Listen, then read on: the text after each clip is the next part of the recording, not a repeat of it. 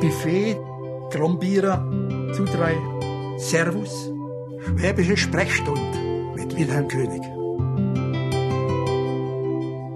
Grüß Gott. Neben unserer Sprache prägt uns hier besonders in der Reutlinger Umgebung der Albtrauf. Das ist die Natur. Der Albtrauf besteht nicht nur aus gleichmäßigen Hügelketten, sondern da ragen besondere Hügel heraus. Einmal ist es die Achalm, die Reutling und Eningen verbindet.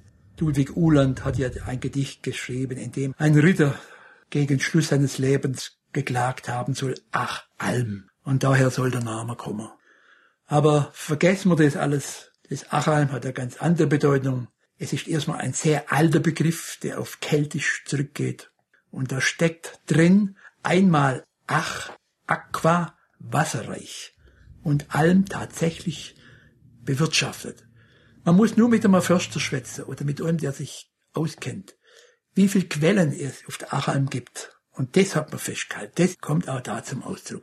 Also im Grund heißt wasserreicher Kegel, wasserreiche Alm.